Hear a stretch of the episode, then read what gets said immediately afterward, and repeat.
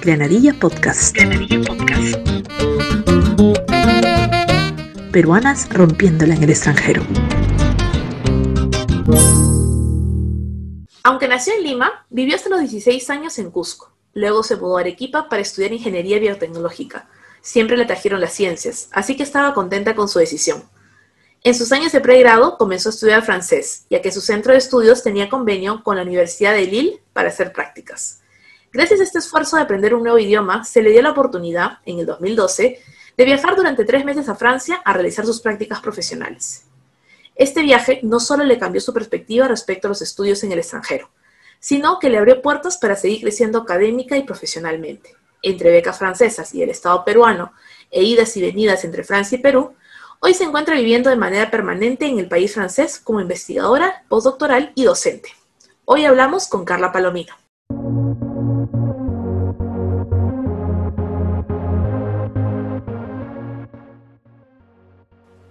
Hola Carla, bienvenida a Granadilla Podcast.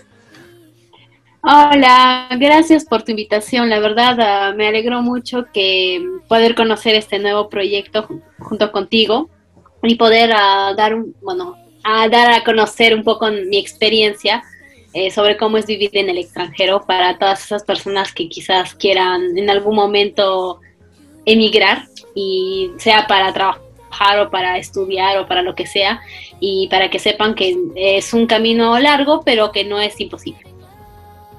Buenísimo, Carla. Qué lindo comenzar con esas palabras. Y me gustaría comenzar este episodio eh, contigo contándonos por qué nace o cómo nace tu amor por la ciencia. Es un poco larga la historia, pero bueno, en realidad mis papás siempre me inculcaron todo lo que es la parte de, de la ciencia de investigar, de hacer los trabajos y esto. Y en el colegio yo me acuerdo que siempre eh, me gustaba mucho el área de ciencia, tecnología y ambiente. No sé si ha cambiado el nombre del curso, pero en la época en la que yo estaba en el colegio se llamaba así. Y entonces siempre que había algún proyecto de ciencias, alguna, mm, eh, ¿sabes? Que esas hay pequeñas ferias eh, de ciencias en el colegio y tal pues eh, mi papá siempre me, apoyaba, me decía, mira, vamos a hacer esto y esto y aquello. Entonces él me daba ideas y me decía, mira, podemos hacer de esta forma o de la otra forma, vamos a armar un proyecto, armábamos maquetas, armábamos pequeños, eh, por ejemplo, aparte de maquetas era, no me acuerdo cómo se le dice, pero como miniaturas de los proyectos, que no necesariamente iban a ser maquetas, sino eran demostraciones de ciertas cosas que hacíamos. Y, mi papá siempre me, decía, sí, o sea, tienes que saber explicar las cosas, saber cómo, cómo tienes tal cosa, no solamente mm, por ver, sino también investigar qué hay detrás de todo eso. Entonces mi papá siempre me impulsó y bueno, y mi mamá igual, o sea, mi mamá me decía, sí, hijita, todo lo que tú quieras, si, si necesitas algo, un material o lo que sea para preparar, mi mamá también estaba ahí, que vamos a hacerlo y tal. Entonces fue algo que siempre me, inculcaron mis papás, mis dos papás. Y yo me acuerdo de algo muy, muy claro cuando estaba en el colegio, estaba en primaria, era, era, pequeña, creo que tenía unos 10 años y así. En, justo en curso de ciencias naturales, mi papá que trabaja en, lo que es este, agronomía, eh, me trajo un microscopio portátil del trabajo entonces me dijo, hijita, vamos a, porque en ese tiempo estábamos estudiando las células, me acuerdo. Me dijo, hijita, mira, acá tengo un microscopio portátil y tenemos láminas donde hay células, eh, células salivales, células de, de, una cebolla, de plantas y así. Entonces me dijo, vamos a ver, porque creo que en ese tiempo habían kits con diferentes láminas ya preparadas. Entonces me trajo todo eso y estaba como que, wow, es increíble porque en el colegio no tenían, bueno, en esa época no había microscopios, entonces era como que la novedad. Y, me acuerdo que lo llevé al colegio porque teníamos una exposición de células y todo. Y llevé el microscopio, lo presenté, presenté qué es lo que se tenía, qué, cuáles eran las partes, cómo se utilizaba. Y todas las láminas pasaron y mis compañeras también podían pasar a mirar y todo eso y la verdad fue algo tan, tan bonito, dije, ah, wow, cuántas cosas se puede aprender, cuántas cosas se, pueden saber sobre, sobre la ciencia, sobre cosas de investigar, de aprender, de saber más, que creo que fue un episodio muy bonito el cual siempre, que me impulsó siempre a seguir todo lo que es las ciencias, ¿no? El amor por las ciencias y ya cuando estuve en secundaria, eh, las cosas pues se reafirmaron aún más. Creo que cuando uno es adolescente tiene muchas ideas en la cabeza. a mí me pasaron muchas carreras por la mente, eh, pero bueno, después llegó, conocí en una feria, una feria de universidades que vino a mi colegio, justamente la carrera de Ingeniería Biotecnológica en la Universidad ah, Católica de Santa María en Arequipa. Y dije, esta es, esta es la carrera que yo quiero, lo que proponen en el currículum, en la currícula es justamente lo que yo quiero estudiar y sé que me va, a abrir puertas para muchas otras cosas y pues al final dije a papás, me tengo que ir porque esta es la carrera que yo quiero, no existe esta carrera en Cusco, entonces me tengo que ir. Y mis papás ah, me dijeron, está bien, fue un poco reticente al inicio porque salir de tu casa es complicado, desde ya salir de, de, las casas de tus padres, y, pero bueno, mis papás me dijeron, muy bien, vas y sigue tu, tu camino, ¿no? Si es lo que tú quieres, pues lo haces y ya. Y desde ahí, pues ya mi carrera profesional, todo lo que es en el área de las ciencias ha continuado y me siento muy feliz por ello. Qué bonito escuchar eh, que, comentas cuánto es el apoyo de tus papás para amar la ciencia, ¿no? Porque a veces hay papás o hay padres de familia que medio que pinchan el globo, ¿no? Y dicen, ay, no, eso no. Pero qué bonito escuchar que, tu papá, que tu mamá siempre estuvieron ahí alimentando tu amor por la ciencia que te ha llevado hasta Francia, porque hoy día estamos conversando con Carla que está en Francia. Y justamente hablando de Francia, también viene el tema del idioma, ¿no? Porque cuando conversamos antes me decías, ay, que de pronto el idioma es un poquito, este, te intimidaba un poquito, que era difícil. Entonces me gustaría que me contaras cómo ha sido tu proceso de dominar este idioma, ¿no? De, poder manejarlo bien, de poder este, desenvolverte ya, ¿no? Como profesora y como investigadora que eres en, Francia. Cuando yo empecé a estudiar francés, yo empecé a estudiar francés eh, porque justamente tenía esa opción de hacer prácticas. Entonces, cuando yo me vine y aquí a Francia, los primeros meses para justamente hacer las prácticas. Fue como un descubrimiento total. Y yo les puedo asegurar de que por más de que yo haya estudiado dos años en la, en la Alianza Francesa para, para aprender francés, cuando llegué aquí no podía decir ni una frase, porque tienes muchos sentimientos encontrados, porque uno es que la gente habla muy rápido, de por sí habla muy rápido, y la segunda es que te da cierto temor, cierta vergüenza de, no saber pronunciar o de, que las personas no te entiendan. Entonces, mi primera experiencia fue esa, fue un, poco, fue un poco difícil de ese lado al inicio, pero después cuando estuve en el laboratorio donde hice mis prácticas, había una chica peruana, también una, una chica arequipeña, entonces como que eso alivianó un poco la situación porque podía hablar con ella en español y podía desenvolverme, ella me decía, no, habla, o sea, habla lo que, pues, lo que tú sientas, dilo, no importa, no te preocupes, no pasa nada si no te entienden, etc. O si tú sientes que no te entienden, no siempre va a ser cierto, quizás sí te van a entender y, tú eres tú la que no quieres hablar. Entonces con ella un poco que me, fui soltando eh, y entonces llegó el momento en que eh, pues ya me fui los tres meses, genial, la pasé muy bien, me gustó mucho. Y después cuando volví para hacer mi, mi, máster, mi posgrado, me volvió un poco el temor. Y justamente es eso de lo que te hablaba. Cuando me ofrecieron, bueno, cuando hubo esta oportunidad de venir a Francia, yo al inicio dudé mucho porque decía, hacer un máster en francés, estudiar en francés en un idioma que no es el mío, quizás no lo voy a lograr. Dije, quizás voy a repetir, no voy a probar los cursos, me va a ir mal y todas las cosas negativas que se te puedan aparecer en la cabeza.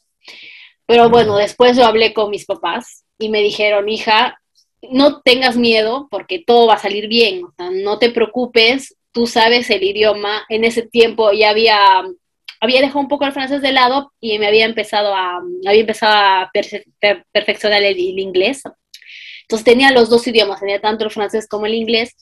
Y mis papás me decían, no te preocupes, normalmente en el área de la ciencia, el inglés también es válido, o sea, el, inglés es un idioma universal, entonces me decían, pues si no puedes en francés, en inglés no pasa nada.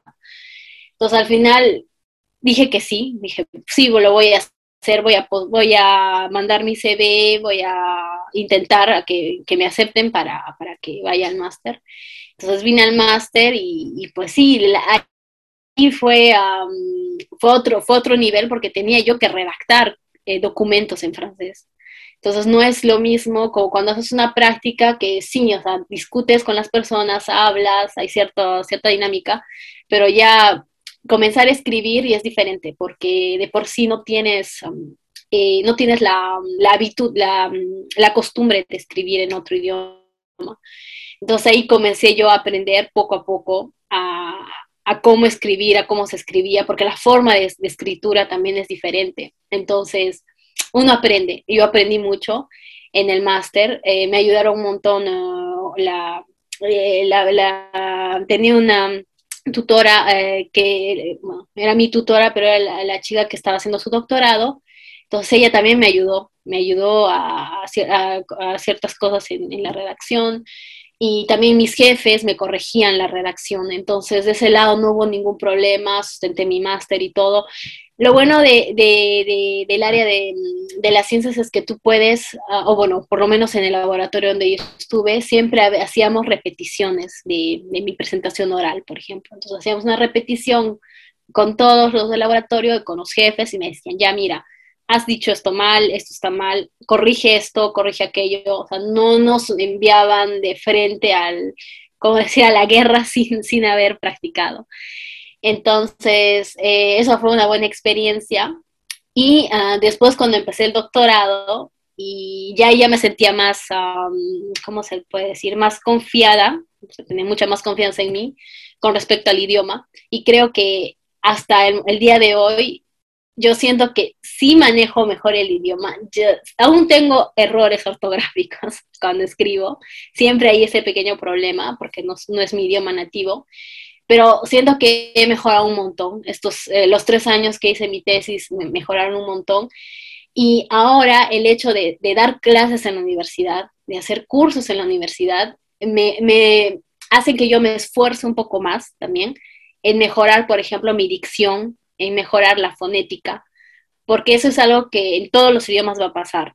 Cuando tú no, no eres nativa de un idioma, siempre vas a tener un acento. Eso, eso de eso es de hecho, siempre va a pasar, a no ser de que tú estudies eh, un estudio de lingüística y tal, en el cual puedas manejar lo que es eh, la fonética. Pero bueno, uno siempre tiene. Y ahora que yo doy cursos en la universidad, pues sí, tengo que prepararme, eso es lo que hablo siempre con mis colegas. Yo me preparo, preparo mi curso, preparo lo que voy a decir, que sea claro, que sea correcto y todo, para darle el curso a mis alumnos porque lamentablemente si, si no me entienden a mí por el idioma o si no entienden algo es, es un problema. Entonces yo siempre preparo las cosas antes. Yo sé que todos los profesores preparan su curso antes, pero yo tengo que preparar dos cosas, preparar el curso y preparar el idioma para que las personas lo puedan entender. Eh, pero aparte de eso, la verdad es que es un trabajo gratificante y, y saber de que yo puedo dar clases a otras personas en otro idioma y que me entiendan y que puedan eh, dar correctamente sus exámenes o responderme correctamente a las preguntas que les hago, la verdad es muy gratificante porque siento que en todo este tiempo he podido mejorar. Aún tengo que seguir mejorando, pero siento que todo este tiempo ha sido muy, muy bueno para justamente mejorar en el idioma y poder desenvolverme profesionalmente aquí en Francia. Interesante lo que cuentas y quiero engancharme con lo que dices de enseñar, porque de hecho, o sea, yo soy, he, sido, soy docente y enseño, pero enseño en español, entonces como que es mi idioma nativo, ¿no? No hay problema, preparo mi clase y ya está, ¿no? Pero como tú dices, te toca preparar doble a ti, porque preparas la clase y aparte te preparas a ti en un idioma que no es tu idioma nativo, pero que de todas maneras ya lo estás dominando. Y me gustaría aprovechar para preguntarte cómo ha sido ese proceso de pasar de clases presenciales a virtuales por el tema del COVID. De pronto ha exigido un tercer nivel de preparación, cómo ha sido enseñar en un, en un espacio francés. ¿Qué me puedes contar al respecto? Sí, uh, justamente yo empecé a dar curso en el año 2019, en la, en la segunda mitad del año 2019, y estuve dando cursos presenciales uh, pues hasta enero, no, febrero, febrero del 2020 eh, porque justo después llegó la pandemia. Em, y claro, los cursos ahora, el año pasado sí fue un poco terrible porque teníamos que adecuarnos a la nueva normalidad, entre comillas, porque ya se volvió una normalidad, de hacer cursos virtuales usando plataformas. Em, nosotros en la universidad usamos una plataforma que se llama Teams. Para todo, una novedad. Habían cosas que aún no entendíamos nosotros mismos. Eh, entonces era un poco complicado. Oh, pero sí, con respecto a la diferencia es que yo siento que no hay mucha diferencia con, hacer el curso en presencial, en el, eh, hablando de, mi preparación. O sea, mi preparación sigue siendo la misma. Solo que ahora hay menos interacción, o sea, y es algo que quizás a ti te ha pasado o a muchas personas que hacen docencia les ha pasado, que estás dando el curso, por ejemplo, estás resolviendo un ejercicio de cierto, de cierto curso, etcétera, estás, estás ahí en tu curso virtual y tú preguntas, ¿no? A ver, ¿quién tiene la respuesta? ¿O quién quiere participar? Y hay un silencio. Pero ese silencio incómodo que no sabes si te están escuchando o no. O, en mi caso era, no, yo no sabía si me estaban entendiendo o no lo que les estaba diciendo. Pero bueno, al final yo comentaba con mis colegas y les decía, pero nadie habla, o sea, no entiendo. Les digo si, si ya tienen alguna pregunta, si han entendido, lo que sea. Me dicen, sí, de todos es igual, no te preocupes. Eh, a nosotros tampoco nos responden, así que no es que no te entiendan ni que no comprendan lo que tú digas, simplemente es, um, eh, es el hecho de que ellos no están ahí o no participan porque también es una plataforma diferente. Entonces, eh, pues sí, uno yo personalmente siempre he tenido al inicio ese temor de que quizás no me están escuchando porque no me entienden. siempre he tenido esa, ese pequeño, esa pequeña duda al momento de hacer un curso virtual.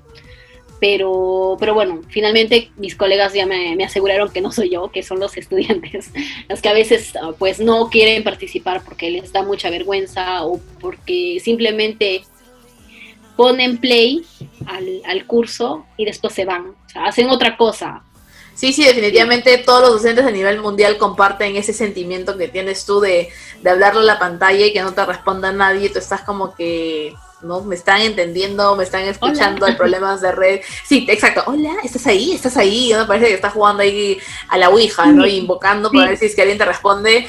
Y es, es, es, es, el eterno, o sea, eso se ha vuelto algo muy común en la, en la docencia durante el COVID, ¿no? Porque es una nueva experiencia para todos, realmente, ¿no? Y justamente hablando de estas nuevas experiencias, yo sé que tú llegaste eh, y estás hoy asentada ya en Francia porque tuviste una beca del gobierno francés, también tuviste una beca del gobierno peruano, ¿no? Y para muchas peruanas a veces piensan que es muy difícil o imposible estudiar en el extranjero o de pronto piensan que no vale la pena postular estas becas, no lo sé, ¿no? Entonces quizás nos podrías contar justamente un poco de cómo obtuviste estas becas, cómo ha sido tu experiencia de ser becada y cómo eso también te abrió puertas para, para estar hoy posicionada en Francia, ¿no? Claro. Eh, a ver, la para mi máster uh, fue, no fue una beca como tal, pero, o sea, el laboratorio me pagó, porque aquí en Francia, cuando haces unas prácticas de más de, de más de tres meses, o seis meses, diez meses, etcétera, te tienen que pagar. Es una obligación. Eso, eso está dentro de la ley universitaria y todo, que te tienen que pagar. Entonces, eh, a mí lo que me iban a hacer era que, que me iban a pagar todo, todo eh, durante todo el, el año universitario. O sea, no solamente los seis meses de, prácticas que normalmente te exige el máster, también van a pagar el mes completo, o sea, el año completo, los diez meses que, son, que es el año universitario. Entonces, de ese lado fue, uh, fue el laboratorio que, pudo tener esta, esta opción de, darme eh, este, este pago, esta mensualidad. Y aparte ellos también me cubrían el, el alojamiento. O sea, yo en realidad el, el, dinero que me daban me servía únicamente para, para mi manutención, porque el, el, laboratorio también me pagaba el alojamiento. O sea, la, la, residencia universitaria donde yo vivía. Entonces ah, fue la verdad algo muy bueno y que en la Universidad de Lille hay estas becas de movilidad. Eh, hay otros, o sea, lo que yo he hecho ha sido la Universidad de Lille también hay unas becas a las que uno puede postular y para que les den un sueldo algo así como lo que yo he tenido, pero ya como una, una beca como tal. Entonces, y yo creo que hay muchas universidades que hacen lo mismo. Eh, que puedes buscar. Para, ir para venir a Francia hay un portal que se llama Campus France, en el cual se puede buscar este, información sobre becas, convenios, etcétera, con los cuales tú puedas venir a Francia a hacer un, sea tus estudios de, pregrado o tus estudios de posgrado, como un máster o un doctorado. Eh, ahora, con respecto al, a, las, a mi doctorado, una beca, esa sí era una beca para hacer un doctorado en, en, Francia y que ahí me iba a pagar la universidad y el gobierno regional de, de, de la universidad de, de, perdón, el gobierno regional de Lille, en ese entonces, donde, donde yo vivía, pero no gané. Eh, postulé, pasé hasta la segunda etapa del concurso, que era donde presentaba un oral, o sea, tenía que hacer una presentación oral de mi, de mi tema de tesis doctoral, pero no, no gané, no pasé, no pasé a la siguiente etapa. Y fue un choque muy grande, la verdad, es algo que, que dices, bueno, llegó hasta aquí y ya fue. es como que, bueno, ya las puertas se cerraron y todo. Pero no, la verdad, uh, al momento sí fue muy, muy chocante para mí, fue algo muy difícil cuando me dijeron que me habían, o sea, que no, que no pasaba la siguiente etapa, o sea, que no, ya no, no, no podía obtener esta, esta beca, esta, este financiamiento. Entonces lo que yo hice fue buscar, porque ya tenía otras otras compañeras también eh, que, que, vivían en Lille que estaban postulando a becas del gobierno peruano. Entonces, para esto yo también postulé, postulé a las becas del, del Concitec para que me financiaran mis, mis tres años de doctorado. Entonces, uh, postulé y gané, la, gané una de las, de, la, de las becas que, que, daban en ese año. Y la verdad, no fue, no fue inmensamente difícil creo que sí, uh, tuve los papeles, uh, lo que me pedían era, era fácil de conseguir, ¿no? Los papeles de, la universidad, el tema de investigación y todo eso. Entonces uh, postulé y, y, sí obtuve la beca y en verdad fue algo muy bueno porque normalmente cuando tú haces un doctorado siempre tienes que tener financiación, o sea, no es como que digas, bueno, mis papás me pueden pagar, ¿no? Y, y voy y, lo hago, no, porque por lo menos aquí en Francia eh, la, la escuela doctoral necesita un documento donde diga que te están financiando la, el doctorado, que te están pagando por hacer el doctorado y que tienes un financiamiento, tienes eh, un pago mensual para tu, para tu proyecto, o sea, para tu estancia de tus tres años de doctorado. Entonces era muy necesario y en verdad uh, yo agradezco mucho haber tenido la beca de, Concitec para poder lograr este para poder lograr este, el doctorado, eh, de obtener mi título de doctor eh, porque si no hubiera sido un poco imposible, o sea, hubiera podido buscar en otras universidades, porque la Universidad de Lille no era la única, hay otras universidades en Francia, en toda Francia, que ofrecen este, financiamiento para, para diferentes proyectos, para tesis de doctorado. Entonces, de ese lado, eh, no deberían cortarse, digamos, y decir, no, en esta universidad, yo quiero en esta universidad y ya no, no obtuve la beca y mejor ya no, ya no hago nada y me voy, o sea, no porque si en una universidad no sale, pues puedes seguir buscando en otras universidades. Hay plataformas en Internet donde puedes encontrar todas las ah, opciones, todas las candidaturas en diferentes temas de tesis doctoral y puedes escoger una y puedes postular y puedes tener un financiamiento directamente de, lo que es el gobierno francés o de la universidad francesa y si ya por AOB no se puede, eh, se se podría buscar otro tipo de financiamiento del, gobierno peruano. ¿no?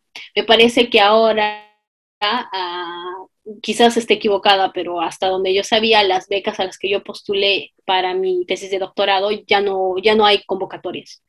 Entonces no sé si después las van a volver a, las van a, volver a, sacar o no, no lo sé.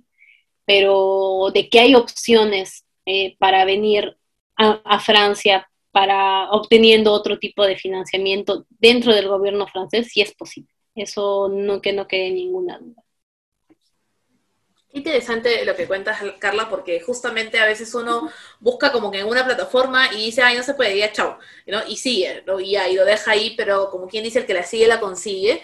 Y si uno tiene el, anhelo, el deseo, el proyecto de, de, ir a cierto país, hay que buscar, porque tanto países como Perú, como el país donde quieres ir, siempre ofrecen de una manera u otra alguna oportunidad. Y justamente has hablado mucho de tu tesis doctoral, de lo que enseñas, pero me gustaría entonces que nos expliques a los que escuchan este eh, programa, este episodio, y no son muy expertos en ciencia, entonces explícanos por favor en español para los no científicos eh, tu especialización, que es en biomateriales para la regeneración de tejidos. ¿Cómo funciona eso? ¿Qué es eso? Por favor, en castellano y masticadito para todos los que no manejamos esa terminología. Claro a ver, un biomaterial es un material, es un material que puede ser uh, una cerámica, puede ser un, uh, un, tipo de plástico o otros, o forma, um, ¿cómo puedo decir? Otro tipo de, no sé, de un polímero que, natural, puede ser a base, no sé, de, un extracto de algas. Existe un material que es como una goma, que sale de las algas. Puede ser muchas cosas. ¿Y por qué lo llamamos biomaterial? Porque estos, estos materiales pueden ser usados dentro del cuerpo humano eh, para, ah, sea para mm, regenerar, sea para sanar algún tipo de, de ah, ¿cómo se dice?, de, de lesión, sea para dar algún tipo de soporte, algún tipo de soporte al cuerpo, o para mm, eh, liberar ciertos fármacos también dentro del cuerpo.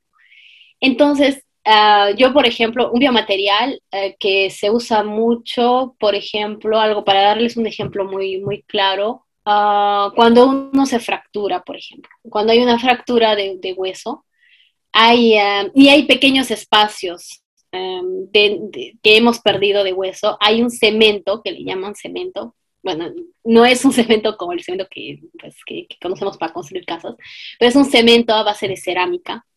Y este cemento va a, va a ser introducido dentro del cuerpo y va a permitir llenar los espacios de, hueso que se hayan podido astillar o que hayan tenido que sacar de, una operación. Entonces, eso es un biomaterial. El biomaterial va a quedarse dentro del cuerpo y normalmente no debería generar ninguna reacción Em, una, ninguna reacción mala que, pueda, que pueda hacer que nuestro cuerpo rechace eh, este, este material. Entonces, hay diferentes tipos de biomateriales. Hay biomateriales que van a servir únicamente para rellenar, otros para, para, curar ciertas, ciertas enfermedades. Pero aquí yo, yo me he especializado un poco más en lo que es la regeneración de tejidos ¿Qué quiere decir esto? Que si hay, por ejemplo, ah, vuelvo con el ejemplo del hueso, porque creo que es lo más, ah, lo, que más nos va, lo que es más fácil de entender. Entonces, por ejemplo, cuando te haces una, eh, eh, no sé, si tienes un problema en, en la mandíbula, por ejemplo, y eh, has tenido un accidente, yo qué sé, y tienes un pequeño, un pedazo de mandíbula que, que has perdido, o sea, un pequeño pedazo, no sé, de unos, de un centímetro, que no sea tampoco demasiado grande. Normalmente nuestros huesos se regeneran de forma continua, ¿ok? Nosotros, nuestros huesos se fisuran todo el tiempo, pero son micro, micro fisuras que se regeneran solas, ¿ok? Entonces nosotros no necesitamos tener ningún tipo de tratamiento ni nada. Pero cuando hay esta pérdida de un hueso, por ejemplo, un accidente, la mandíbula, perdiste un, pedazo de, de, hueso, necesitas algo con que rellenar. Esta, este, este, este pedazo de hueso que has perdido. Lo que anteriormente se hacía era ponerle, digamos, una placa metálica o algo de metal ahí para sostener. Pero cuando hablamos de regeneración de tejidos, lo que queremos es poner un material que va a permitir que el tejido, o sea, los tejidos del, del hueso, por ejemplo, que están a los costados, vayan creciendo y crezcan dentro de este material que lo vamos a que vamos a poner ahí que sea como un soporte un soporte para que las, el nuevo tejido crezca y este soporte va a comenzar a degradarse va a comenzar a desaparecer al mismo tiempo que el tejido va, va llenando y va cerrando la herida. Cuando son, em, por ejemplo, en el caso del hueso, cuando son ah, pérdidas muy grandes, pues nuestro, nuestro, nuestro cuerpo mismo no puede sanarse solo. Entonces necesita esta ayuda, que, que en este caso es un biomaterial, para ah, justamente ayudar a que este tejido se vuelva a regenerar y que sea un soporte y que ayude a regenerar. Entonces yo me especializo más en ese lado. En mi tesis me especialicé en, esa, en ese lado de la investigación y actualmente em, también estudio todo lo que es este, hidrogeles que puedan ser usados para la regeneración de tejidos. Espero que haya sido clara. Yo sé que. No, tengo, una, tengo una pregunta, tengo una pregunta. Entonces, lo que pasa es que escuchándote eso de los huesos y la regeneración, para hacerlo práctico, yo en el 2015 me rompí el tobillo bajando las escaleras, así bien, bien aburrida mi historia. Me, me rompí el tobillo y me pusieron una placa de titanio. Entonces, en teoría, la tecnología que tú estás estudiando y que estás trabajando podría reemplazar una placa de titanio y podrían hacer el rellenito, ¿no es cierto? Eso es lo que entiendo. ¿Me entendí bien? Claro el curso ya. Eh, no, sí, es em, depende, depende, no está, está muy bien, pero depende em, del tipo de lesión que tengas. Por ejemplo, si solamente eh, hay una fisura, no una microfisura, sino una fisura, pues basta con una placa de metal que va a ayudar a que nuestro cuerpo se regenere solo. Que si es una fisura, se puede.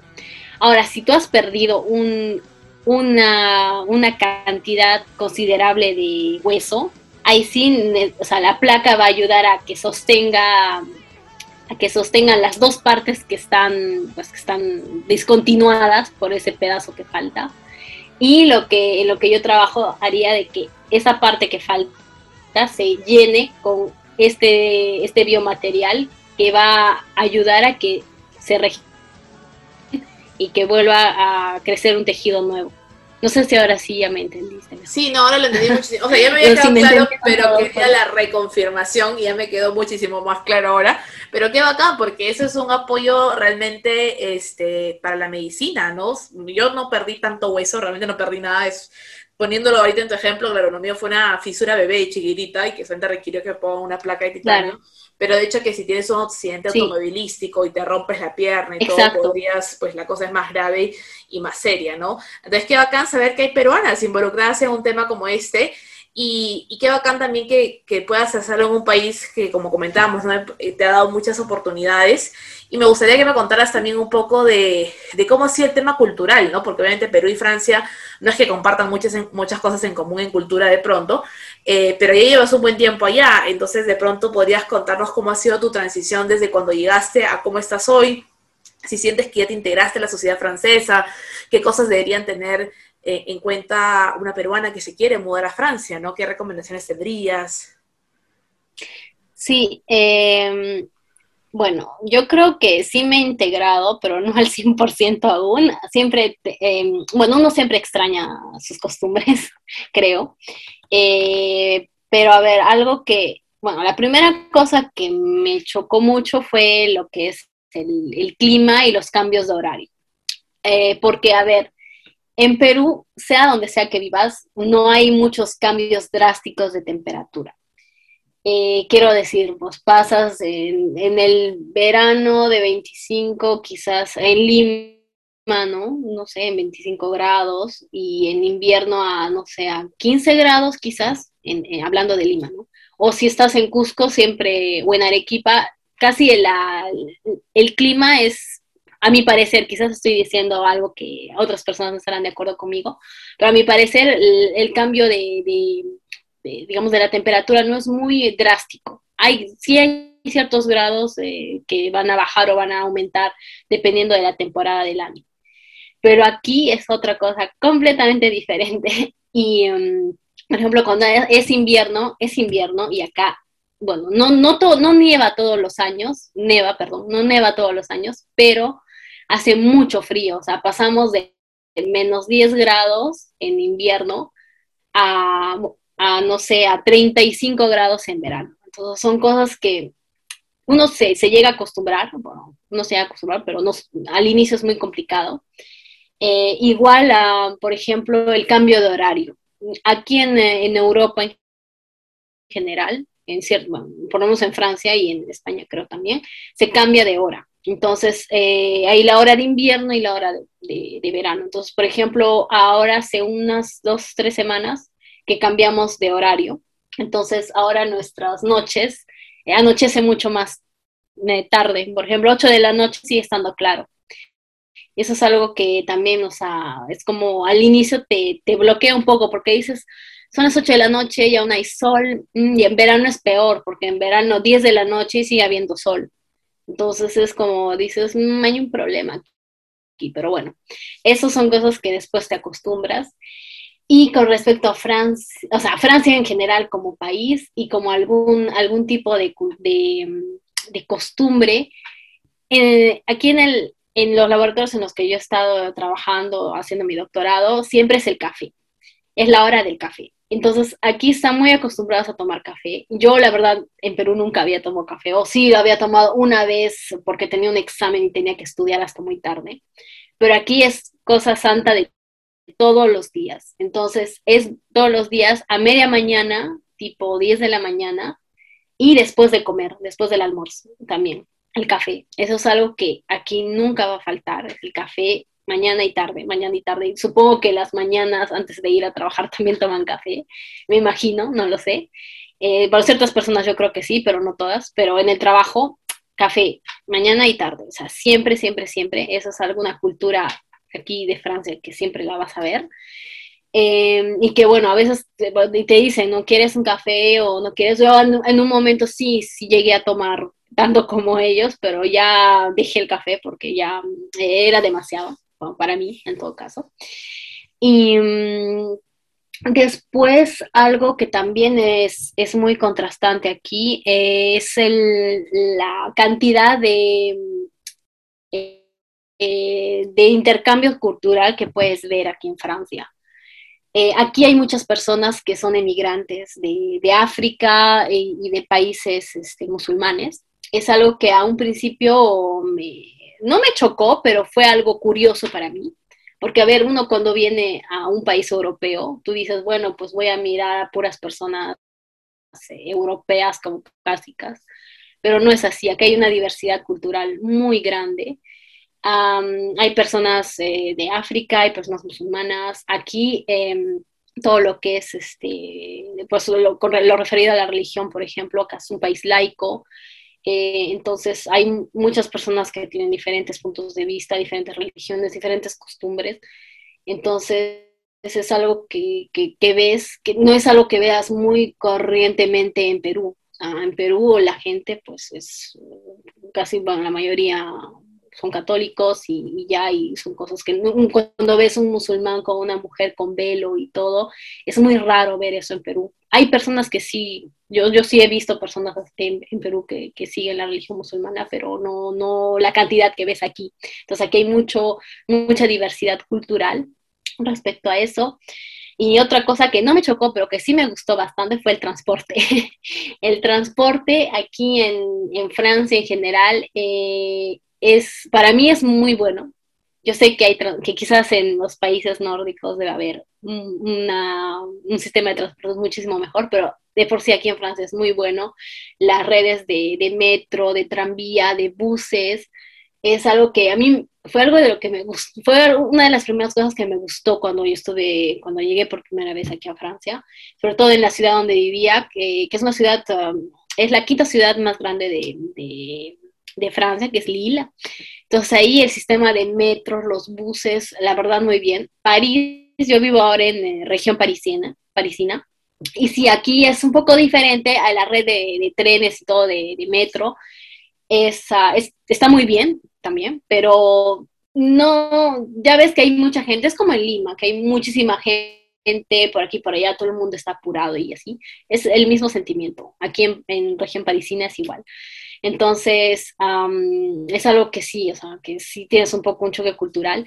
Um, algo que sí puedo decir eh, y que yo agradezco infinitamente pues, a, mi fortuna es que yo nunca me he sentido que me han raciado por, por, por no ser uh, europea. Aquí en Francia por lo menos nunca he sentido eso. Sé que hay algunas personas que sí eh, han sentido y que han tenido ciertas, ciertos, eh, ciertos, uh, no problemas, pero que han sentido este tipo de, de racismo, pero felizmente yo nunca, nunca he sentido eso, la verdad, he sentido que aquí eh, las personas siempre han sido muy amables, bueno, hay, de, de todo, bueno, hay de todo, hay gente que es muy, uh, Em, que no da ganas ni de verla, pero hay otras personas que son muy amables, muy, muy acogedoras y todo. Y con el tema de, racismo, la verdad, a mí nunca me pasó. La verdad es que fue, fue siempre muy, muy, muy bueno. Bueno, no sé si es choque cultural o no, pero aquí no es como en Perú que tienes eh, tu mercado con todas tus frutas y verduras de todo tipo, multicolor y así.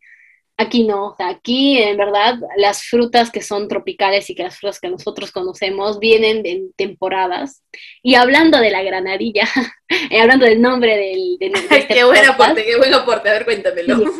De este aporte, a mí me, me gusta la granadilla, me encanta.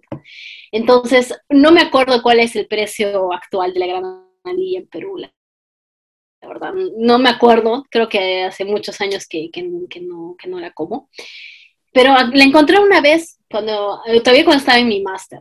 Eh, la encontré en un supermercado aquí en Francia. Entonces me emocioné, dije, ay, qué bien, qué bueno que la encontré y no sé qué. Veo el precio y si no me equivoco y si todos no, no me fallan, estaba 14 euros el kilo de granadilla. Entonces yo dije, me ha dolido. 14 me ha dolido. y dije, no me importa, dije, hace hace muchos meses que no como granadilla, me voy a comprar cuatro. La compré cuatro así, dije, ya, esta, esta, las más grandes, ¿no? a ver, estas cuatro me las voy a comprar y ya está. Entonces me las compré, no me acuerdo ahorita el precio que pagué. Al final creo que ya ni me importó porque dije, no me importa, ojo cerrado, me compro mi granadilla, no importa. Entonces lo hice y te puedo decir que, me, que he comprado granadillas todos estos años que estoy en Francia, habrá sido unas tres veces en todos los años que vivo aquí, porque son muy pocos los supermercados que traen, que traen esta fruta y es caro, entonces tampoco es que me pueda comprar un kilo entero, ¿no? Para, para comerlo todos los días durante un mes. Eh, pero sí, o sea, eso es algo que a un principio choca porque tú dices, bueno, ¿dónde está no? mi fruta para mi, jugo de la mañana? ¿no? Papaya aquí no existe. Hay algunas, en algunas temporadas llega, pero no, no siempre. Bueno, aquí la, es, es algo que no, no es muy común aquí. La, la, la, fruta más común es la manzana y algunos cítricos, que siempre va a haber, siempre hay, como que dicen stock en los supermercados, y plátano. Eh, plátano, manzana y algunos cítricos. Dependiendo de la estación, puedes encontrar naranjas o mandarinas, dependiendo. Y después eh, la fruta aquí normalmente es exportada. Entonces, a veces tú caminas por ahí al supermercado y dices, ¡ay, mango de Perú! Bien, entonces ya vas y te compras el mango. O no sé, o paltas de México. Hay paltas de Perú también, he visto en el supermercado. Paltas de Perú, paltas de México, paltas de Israel y de muchos países. O sea, la verdad, eh, eso es algo que en algún momento sientes que te falta, porque dices, bueno, quiero hacerme mi jugo, bueno, para mí el típico jugo de papaya con plátano y, no sé, y manzana. Pero no hay papaya, entonces digo, bueno, ¿qué puedo hacer? Cuando ya no hago nada, bueno, no importa, me hago un, no sé, un batido de plátano con leche y ya está. Pero es algo que hasta ahora es algo que me falta, que siempre digo, ¿por qué no, no tenemos todo esto aquí? ¿no? esa riqueza eh, que tenemos en Perú, ¿no? De, todas las variedades, de, frutas, verduras, etc. Sí, oye, qué bacán que me mencionaste lo de granadilla, porque imagino que mucha gente dice por qué le pusieron granadilla el nombre, eh, de nombre al, podcast, pero sí, la fruta de la granadilla, acá en Israel, por ejemplo, no hay, ni siquiera. Entonces, al menos tú lo encuentras caro, pero lo encuentras aquí, aunque lo busque debajo de la piedra, no hay granadilla en Israel. Eh, pero sí, el hecho de extrañar las frutas creo que es algo también muy latino, muy peruano, porque también yo, mi mamá hacía desayuno, jugo de papaya con piña, era el clásico de mi casa. Claro. Eh, entonces acá tampoco no hay papaya, hay unas papayas africanas que traen, que son bien chiquitas, parecen mangos en realidad. Y sí, sí, este, sí, aquí también. Y hay piña que no es tan rica tampoco, entonces como que ya me resigné y tomo jugo de naranja, otra cosa que no es la misma, ¿no? Que la, la típica peruana del jugo de papaya con piña. Pero sí, son, son cosas que uno extraña, ¿no? En el tiempo que, que, está uno fuera y que hace valorar más su casa también, ¿no? El regresar a Perú y... Porque se extraña, ¿no? Porque se extraña.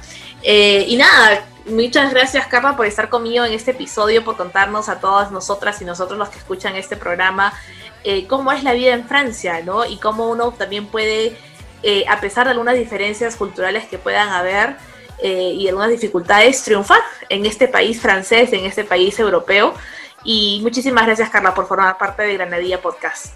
Gracias a ti, Ana Lucía, porque es un, para mí es algo muy bonito lo que estás haciendo de, poder contactar a muchas mujeres que vivimos fuera de nuestro país y que es algo que puede ayudar a otras personas también a, quizás a no tener miedo porque yo, yo sí lo tuve y yo lo admito yo tuve miedo de salir de, mi, de salir de Perú pero que al final tú dices no o sea sí se puede es posible lo puedes hacer y creo que tu iniciativa es, es muy buena para eso. Entonces, eh, con mucho gusto, me da mucho gusto haber compartido todas, todas esas experiencias que a mí me han pasado y que, bueno, y que espero que cualquier otra chica que quiera hacer, que quiera venir, sea a Francia o a otro país, no sé, Estados Unidos, España, Italia, cualquiera, también sepa que, que lo puede hacer y sin.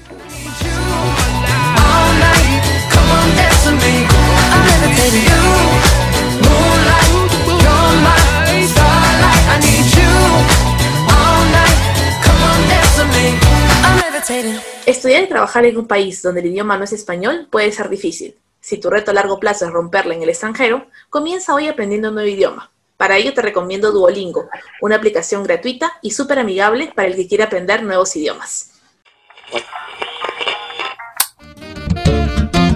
Granadilla Podcast. Granadilla Podcast.